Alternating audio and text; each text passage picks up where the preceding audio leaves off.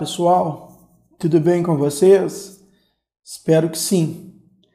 No podcast de hoje farei comentários acerca das fontes do direito penal, bem como comentários acerca das características e espécies de normas penais.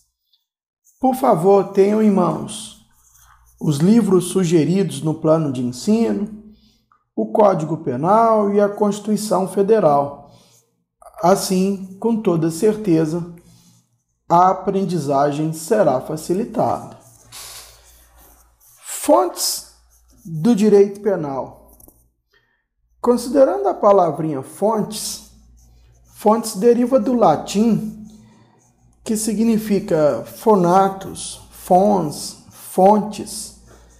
Já considerando a origem religiosa da palavra, é a nascente, é a gênese, é o manancial.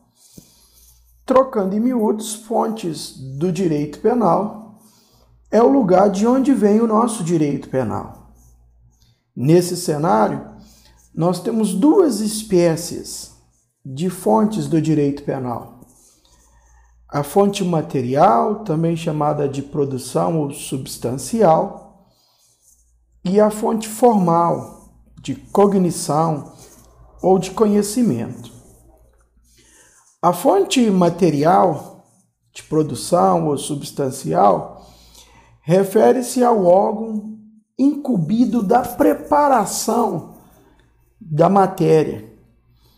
Noutras palavras, e sendo preciso no raciocínio, a matéria direito penal uh, é atribuição exclusiva da União.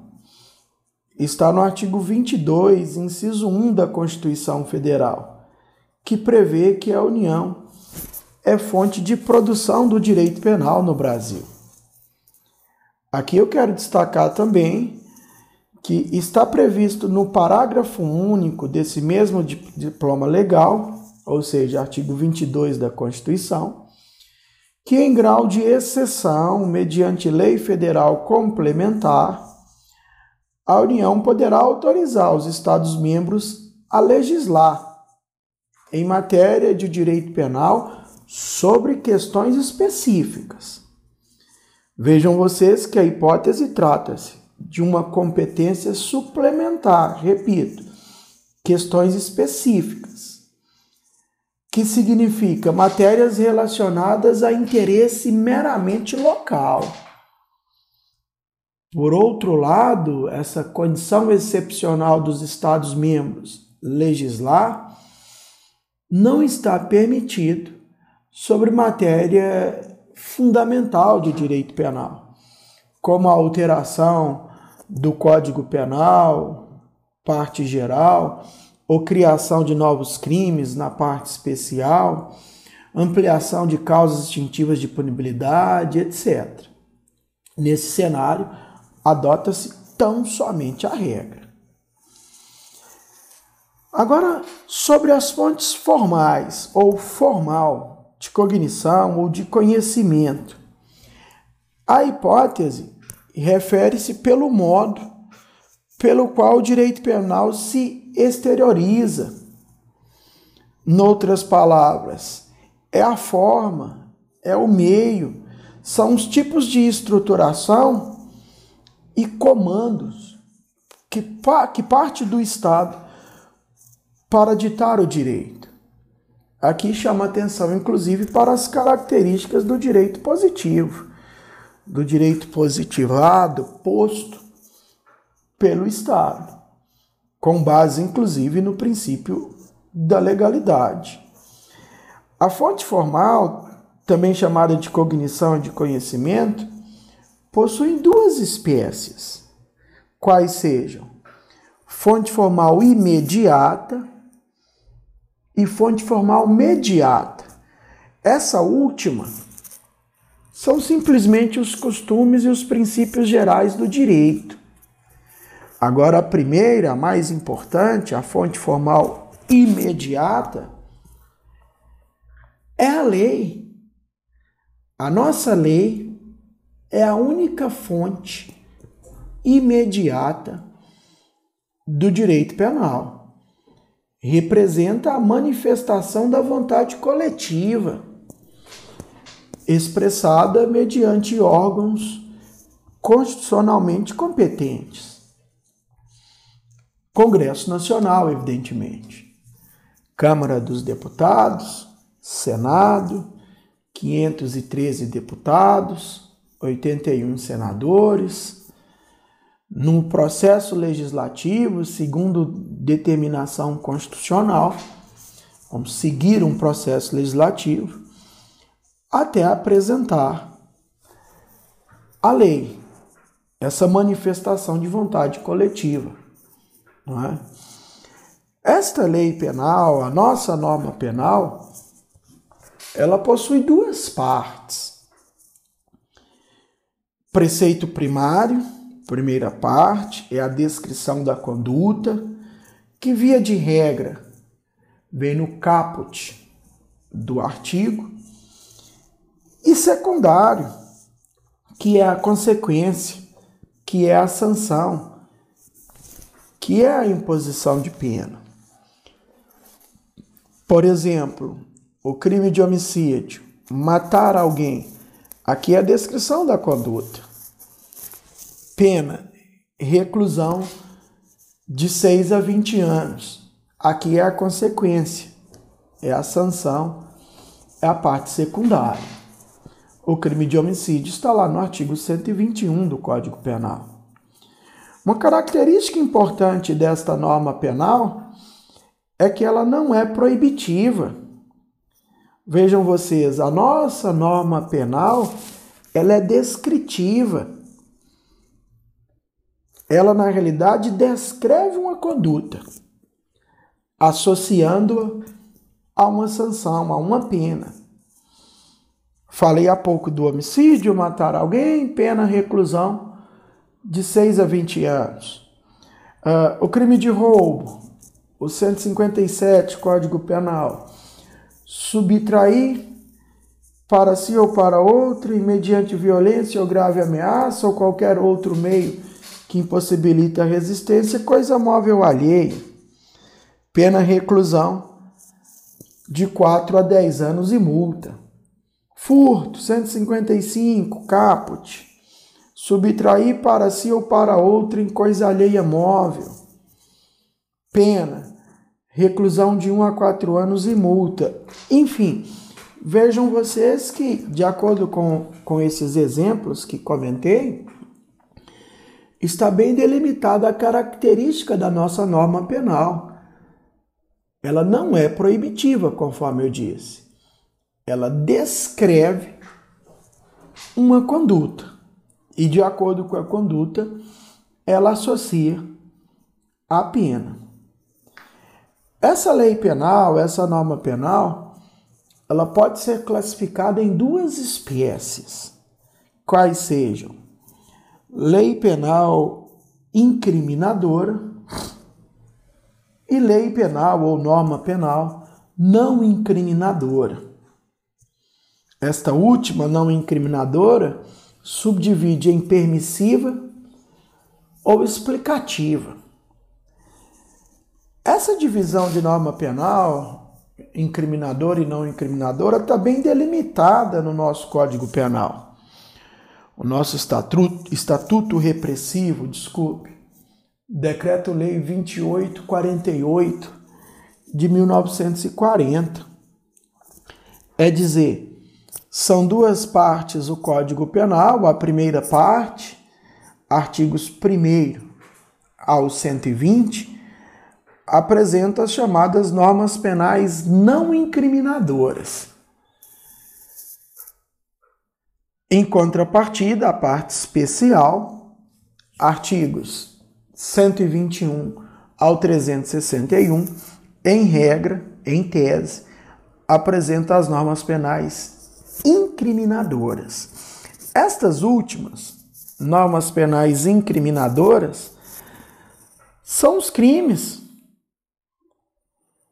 são as normas que descrevem as infrações penais e a sanção correspondente e a pena correspondente. A nossa parte especial do Código Penal, conforme eu disse, em regra, é composta por esses crimes. Claro, nós temos outras leis especiais, leis de direito penal espalhadas pelo nosso ordenamento jurídico, que apresentam também estudos sobre os crimes, mas enfim, tomando por base o nosso Código Penal, é essa parte especial. Em contrapartida, já as normas penais não incriminadoras, conforme eu disse, nós temos elas permissivas ou explicativas. Em regra, ambas na parte geral. Exemplo de uma norma penal permissiva, não incriminadora permissiva. Estas normas tornam lícitas, tornam legais determinadas condutas tipificadas em lei. Por exemplo, as causas que excluem a ilicitude. As causas que excluem a ilicitude, quais sejam legítima defesa, estado de necessidade, exercício regular de um direito, estrito cumprimento do dever legal, são exemplos de normas penais não incriminadoras explicativas. Ou melhor, normas penais não incriminadoras permissivas. Essas causas que excluem a ilicitude. Já as normas penais não incriminadoras explicativas, eu diria que elas vão esclarecer o conteúdo de direito penal. Enfim, elas representam as normas contidas em toda a parte geral do Código Penal, à exceção das causas que excluem a ilicitude.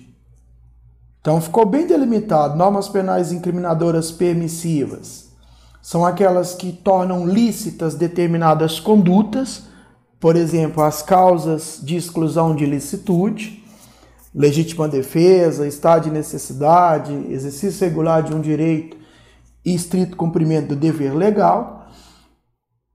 Em contrapartida, as normas penais não incriminadoras explicativas são aquelas que esclarecem determinado conteúdo de outras normas. Elas delimitam o âmbito da sua aplicação.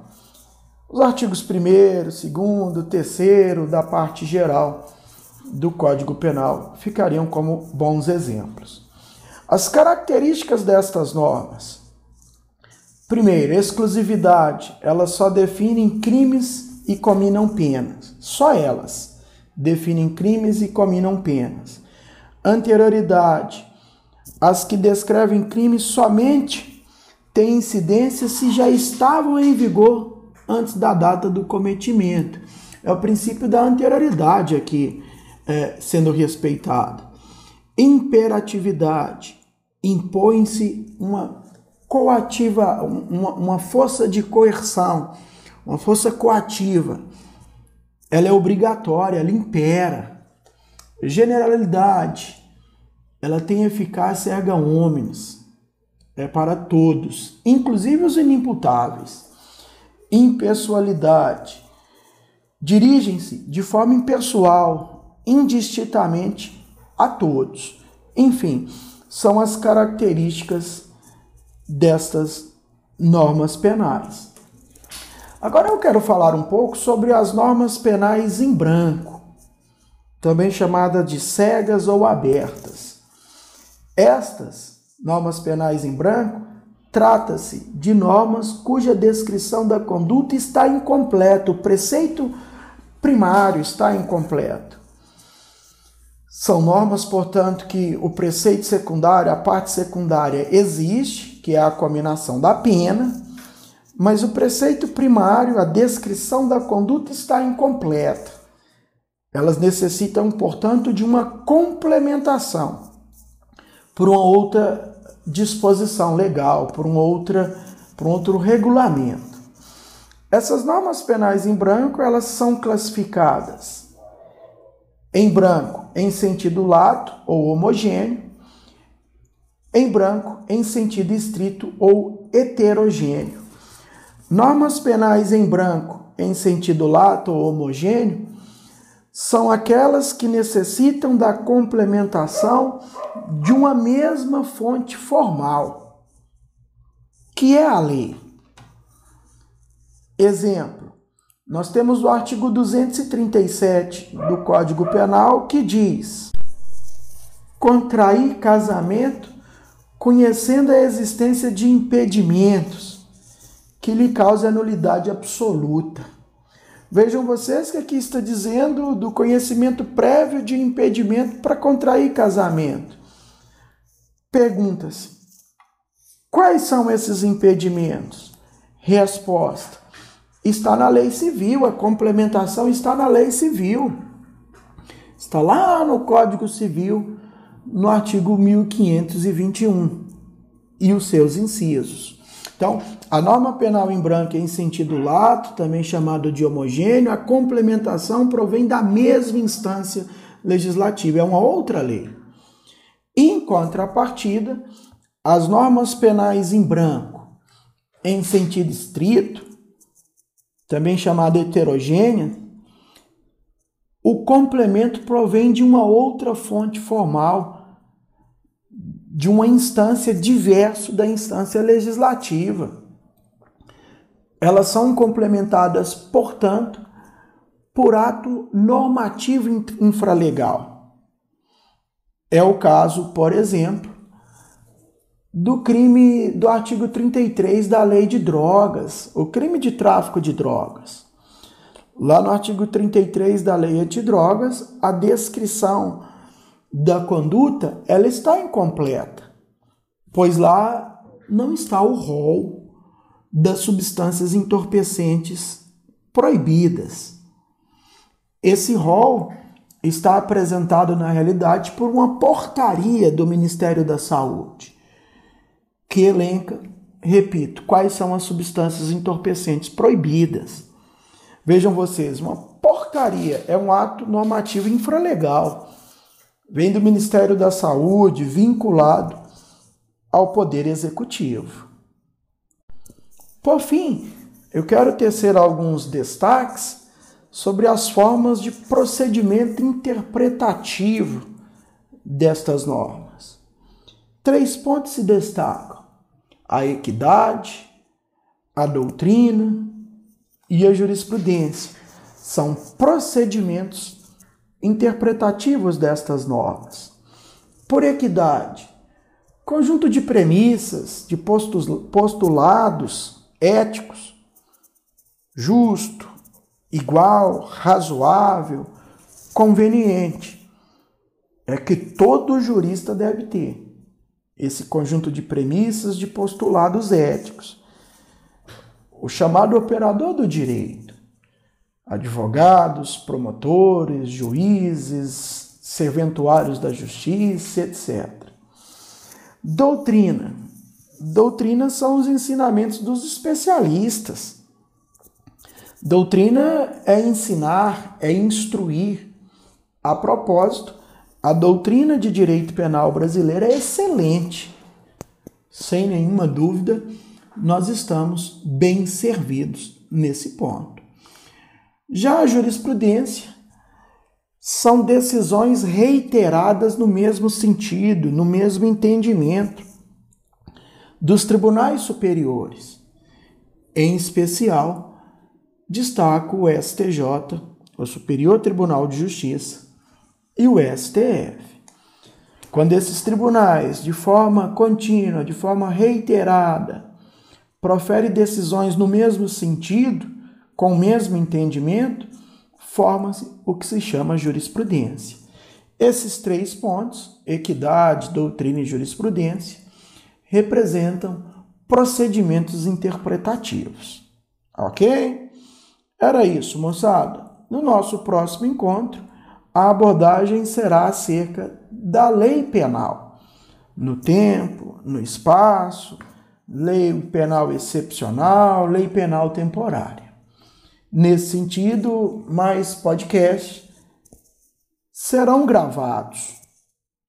Além, é claro, das nossas aulas ao vivo no Google Meet nos horários regulares da semana. Muito obrigado a todos, um grande abraço e até mais. Tchau, tchau.